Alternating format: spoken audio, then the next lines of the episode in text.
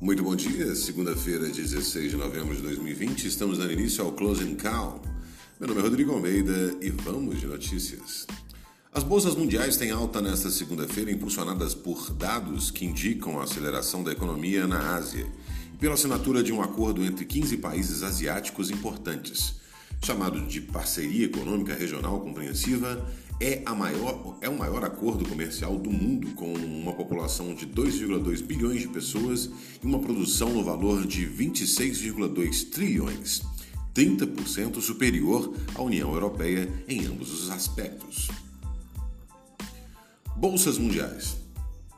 Os principais índices mundiais têm alta nesta segunda-feira, impulsionados por dados que indicam a aceleração da economia na Ásia.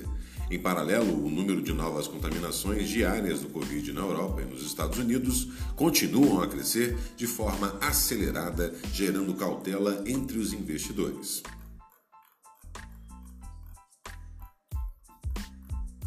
Agenda. A CNI divulga nesta segunda-feira o Índice de Confiança Industrial. Já a Fundação Getúlio Vargas divulga o Índice de Inflação IPC.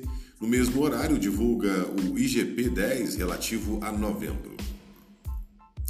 Eleições municipais. A eleição municipal de domingo foi marcada por um grande número de abstenções.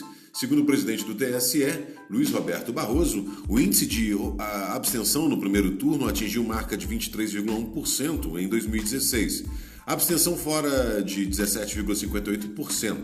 Em 2012, 16,41%. Em 14 capitais, a abstenção chegou a 25%. Na disputa presidencial de 2018, a abstenção no primeiro turno foram de 20,33%. Barroso acredita que o índice foi impulsionado pelo temor de contaminação pela Covid. Sinais de aceleração da Covid no Brasil. Segundo dados do InfoTracker, uma ferramenta desenvolvida para, por pesquisadores da Unesp e USP que monitora o avanço da pandemia em São Paulo, entre 7 e 13 de novembro, houve alta de 9% na interna, nas internações em hospitais de São Paulo. Na Baixada Santista, a alta foi de 23%. Na região norte da Grande São Paulo, a alta foi de 37%. Os dados são obtidos em boletins epidemiológicos municipais e processados por meio de modelagem matemática e inteligência artificial.